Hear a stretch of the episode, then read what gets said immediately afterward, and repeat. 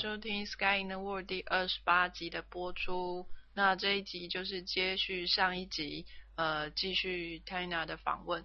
这后半部呢，就在谈论关于呃 Tina 的一些旅游经验。啊，节目就正式开始喽。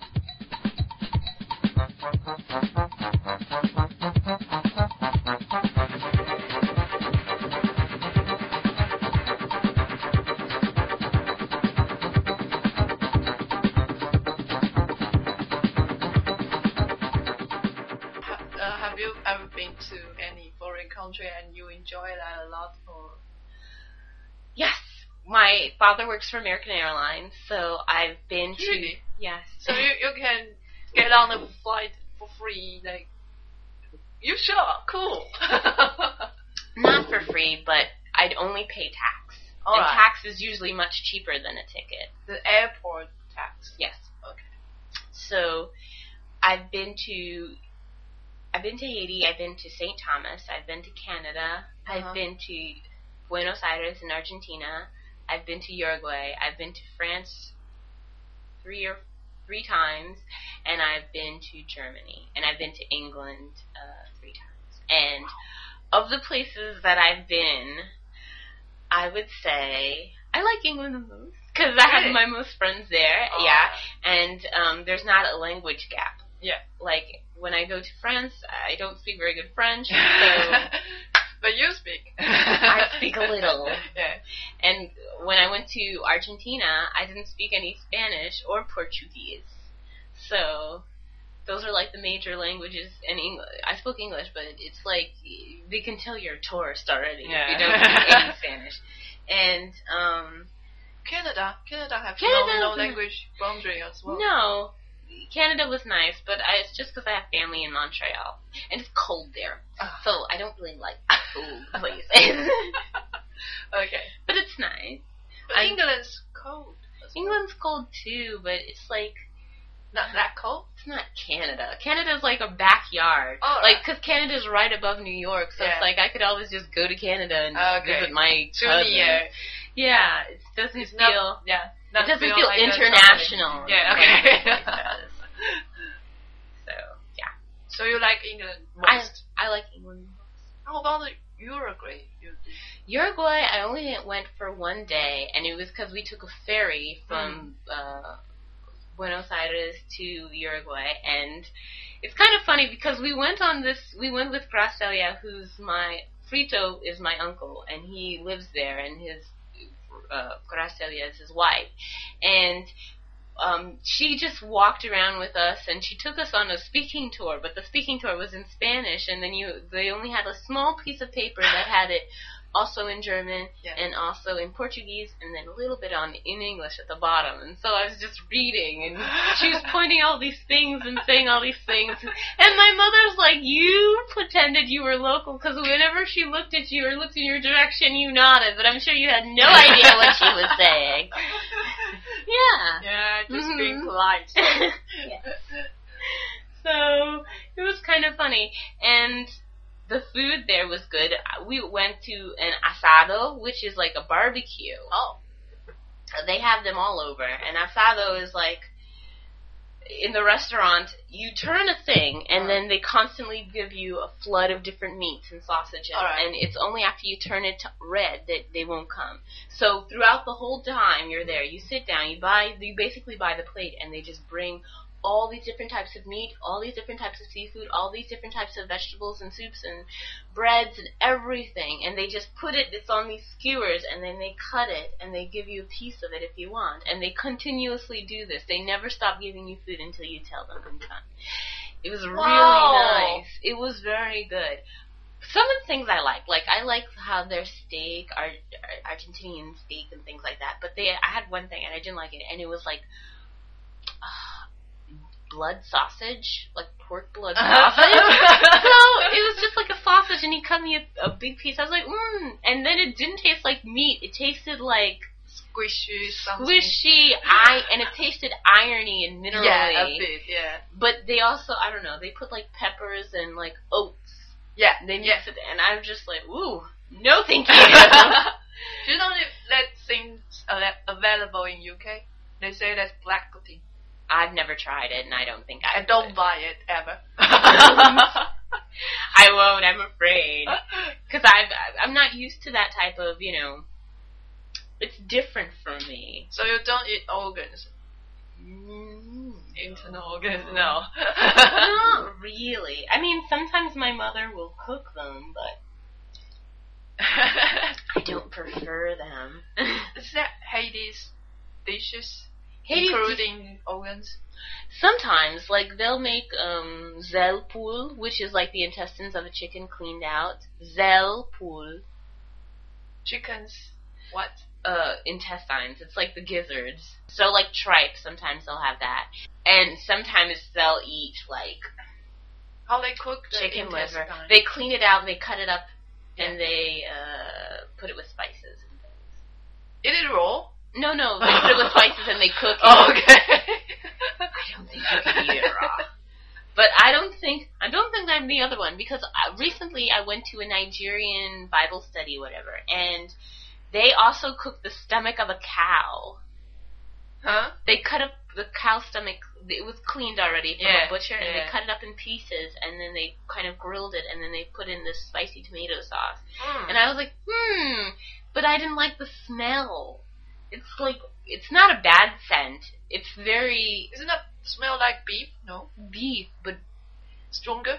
stronger, not like the flesh, like the in stomach. It's a bit weird. But I've I've eaten uh, Stranger Things in France. I had escargot before, and it was good. Snails, oh, yeah. okay. yeah. So so that was good. You know, I'm willing to try different things. They'll tastes like a shellfish, I think. Mhm. Yeah. And they were cooked nicely. They put them in garlic and butter. Yeah, lots of garlic. Yeah. So you can't taste the smell. but it it was nice. So cool. Yeah. I don't know. There, there's a similar thing in Canton or Hong Kong. Mm. Uh, they they serve the dishes the same. Like uh, people push a small cart and many dishes on that, and all dim sums. Oh, I went just push around and and and until you yeah. say stop, they're going to keep coming around. yeah yes See, that I think is kind of good, but it's also bad. Like, that's good because in South America they have control, but in America they just go, yes, no, just leave the plate here. Bring another one. You know? Like, they have more control, whereas I think if you did that in an American restaurant where you constantly just serve people, they would just constantly eat. Never leave the restaurant. It's like buffet, but they Yeah. bring the food to you. You don't have to ever get up. Oh. which is nice. Even wine, they'll pour the wine for you. It was interesting. Also, when I went to China, China recently with Tim and everyone, it was similar where they they brought the they you um you didn't have to get up to let them know that you wanted more tea. You just left the pot open a little Yeah, bit, and yeah. they couldn't see that. Yeah. So it's very subtle and kind of respectful as opposed to. Uh, I want more."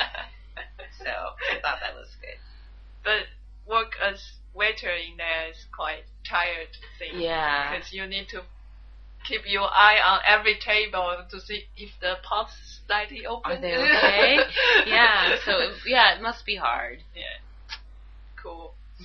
So you've never been to Asia country? No, but I'd like to. Mm-hmm. I mean, I don't know. A lot of people I know in New York would like to go to like Tokyo and Japan and stuff like that for all their like technological type of things that they have going on there. And uh I well, I'd like to visit the Philippines, but I had a friend of mine that was from the Philippines, so that's why I'd like to go because I know they have like interesting kind of Polynesian fruit food, like the Polynesian areas, like Laos and all of that. It's kind of like because they had the French Polynesia, right? They had those countries that were colonized by the French, and so it's like a blending of like Asian and French cooking that's really, really interesting, Cool. which I would like to try. Yeah. I don't know. I'll visit anywhere. You can come to Taiwan. Yay! We've been col- colonized by Japan before, so we we have some Japanese food. Okay. But what is like traditional Taiwanese food? Yeah, we have traditional Taiwanese food as well. if you want, I can try cook some here for you. uh, but you will uh, have the the really traditional test in Taiwan because I'm not really good cooker. I'm not a good cook. but yeah, see, see, I find that interesting. It's like you kind of you know what authentic is. So when you taste it, you can know definitely like this is authentic Taiwanese or this is authentic Haitian food. I can taste it, but I could never really make it myself. You know, I don't think I because I never really paid attention to the whole cooking thing. I just kind of paid attention to the eating. okay. You say you like UK, I like UK, but I don't like the food in UK. a lot of it is fried or processed. I mean, tasteless. yeah, and a bit different. Like they put vinegar on their French Yes. fries, which I never got, never liked, They will make your fries soggy. I don't like soggy fries. and salty Yeah, I- sour. culture. Very sour. And they they find it weird that I don't like salt or ke- I like ketchup because I'm American, Yeah. so I don't know an American who doesn't, you know. And it's kind of it's interesting. And they um like one time in New York, often when you have like calamari, you eat it with the tomato sauce. Like if you go to Italian restaurant, they fry the calamari, the, the squid. They always get it with the red sauce, and here they always give it with mayonnaise. yeah. Alright. Like- deep, deep fried. Like Squish. the squid that's deep Uh. fried and crispy. In a, they always give it with a kind of mashed tomato and red peppers Yeah. sauce in America, which is pretty good. Yeah. But here they Tastes give lighter. It yes, much lighter. But Mm. here it's like with mayonnaise, and I don't. oily, I think. Yeah, it's, yeah. Mm, very, I don't like it very much. So there's no English food you like. Like I, I quite like the Yorkshire pudding. I've had that, but only once. It's okay. It's like a fried pancake. Yeah, yeah, yeah, yeah. I like. I also. I don't know. What do I like? Hmm. Trying. Have you tried haggis before? No. If you go to uh, Scotland, you you will have that. Isn't that a sheep stomach or Yeah, something? yeah, that kind of thing. okay. Have you tried it? Uh, yeah, I tried some. Uh, it's just it just tastes like a huge sausage. Oh. Stuff everything in there. It ori- original it made uh, from the uh, sheep's sheep's bladder. Oh. Yeah. The bladder? I thought it was the stomach. That's No, even worse. It's the stomach. But but now people don't make package from that. Just a plastic bag or something. But the Mm. stuffing's the same, like some oats. Uh, I know with some of the organs. yeah, like livers or something. Yeah. Maybe I'll try it. I can't guarantee it, Wallace. um, I like. I like. Fish and chips. Mm, yeah, okay. Everything with vinegar. You know, the Yuck. one thing here, the one thing here that I've tried more so than I ever did in New York is the Indian food. Yeah. The Indian food here is pretty good. Yes. Even though I spoke to Preeti and she's like, most of that isn't real Indian. Why? Well, I don't know. It's like um, that's the way they prepare it and spices. You know how they have everything a curry this, curry that. Yeah. It's not. They don't use the authentic spices that they normally would in India, and a lot more of them are meat based here, where a lot in India are vegetable based more, Uh, and so it's a bit different all right. in the tasting. But I still think it's pretty good. Like Tamatanga is pretty good for their like Indian food here. It's by the corner house. Uh-huh. like an Indian restaurant, and it's pretty good. And they give you nice portions.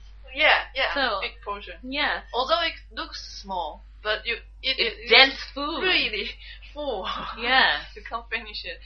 So there's very few Indian restaurant in Taiwan. So I don't know what is the authentic. Authentic, yeah. Yeah.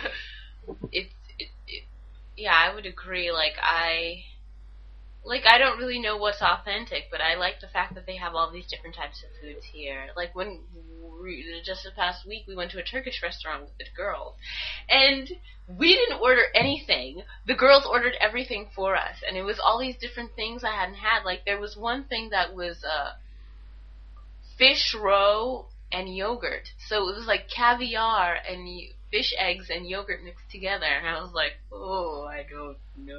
oh, fish eggs. fish eggs and yogurt. Cool. But it was good on a toast. It was nice, quite nice. It didn't taste strong or The fish fishy. eggs is very tiny, still in. No, they kind of blended the fish eggs with the yogurt, so you just see little bumps, but All right, and it wasn't bad. nice. It was quite nice. And I'm not a big fan of lamb. I think lamb kind of smells like it. Yeah, I hate lamb as well. I don't like it. but if they had it, they suggested it to me, and it was like iskandar kebab, iskandar or something, and it was not bad. Usually, I don't, I don't know. I feel like lamb is too close. Is a weird kind of beef. it smells funny. Anytime I've ever had it, they always cook it with like mint, and I think it's just disgusting. but I tried and it was not bad, so I'm happy. And they they gave also Turkish coffee, which is very strong, and they they told our fortunes. Apparently, you can tell your fortune by drinking Turkish coffee. Because the powder's still in there. Yes, you drink it and then you flip it over. All You flip the plate over like this and you turn it three times, and then you put something like a bracelet or a ring or a coin of importance, and you wait for it to cool. And then after you turn it out, you look for shapes in the thing, and um, they tell you what the shapes mean and stuff like that. And Nice. It was funny. And then they flip the the bowl, and uh, one drop of the coffee will is on the t- rim, and if it goes all the way past, then your wish will come true. If it doesn't, then it won't. Uh oh. So I thought it was really hilarious, but uh, they were just telling everyone's fortunes. So I thought it was interesting and very nice. Oh, and also they told me the Turkish girls about the hand. It has to be the hand you don't write with, All right. Okay. And this is your lifeline. So it means how long you will live. Mm-hmm. And then they said, "Here, you're gonna have a lot of problems." Oh, I was like, "Thank you." No. And then this is your love life. Uh huh. And this line here is your character. If Yeah, it's very weak, yeah. you have a very weak character. Yeah. a very strong, strong character. And this is your money. So if they said I'd be okay. Oh yeah. Okay. And then here, between this and this, is how many kids you may or may not have. So they said I have one, two, three, four, five, six. how many, Wallace? oh, enough to open a kindergarten. cool. So it's kind of silly. It doesn't really, you know, but it, I, I just thought it was so interesting. I was like, hmm, I, I don't know, I don't know if I would ever have this experience in New York because I don't. There aren't that many. New York, there's more like Chinese, like Szechuan style restaurants, and there are a lot of Mexican restaurants and a lot of Colombian restaurants, a lot of Jamaican restaurants, a lot of, you know, um, Thai restaurants, but not so many of them. But there are a lot of the other ones and Italian restaurants all over. So, so it's uh here's a different type of demographic where you have a lot more Indian restaurants or Pakistani restaurants. Yeah. And um, which I like because I never really got to taste many of those type of foods. Nice. I saw you can have any kind of food in New York. Cause You I, can, but it's like in Long Island, you don't really. I mean, on a given corner, you're it's like Chippies here. On a given corner, you're more likely to find Chinese restaurant or Spanish restaurant. But you might find pockets of like, I mean, in New York, I've been to an Ethiopian restaurant. I've been to, uh, gosh, what was another weird one I went to? Hawaiian restaurant, which was different. my. poi, which is like this purple thing. It's very, it's like a, you can make bread out of it. It's like poi, Mm-hmm. and I had that for the first time. So P O E N Y. I think so. If you look it up, Yeah. you, you, Yeah, I you'll- know. Kind of um, flower. Yes. Yeah. And so there's all these different types of things, but here it's just concentrated because it's a smaller country. So you'll find them everywhere, kind of. Where in New York you have to kind of drive somewhere to find Mm, this. yeah. Yeah. Too big. Yeah. That's about it. Okay. Yay, we done. Yay! Thank you very much, Wallace, No, for interviewing me, yeah, and I thank hope you, Taina. I hope all your bloggers enjoy this conversation. Have a good day. I hope they can understand what I am saying. Okay, thank you very much. You're welcome. Bye. Bye.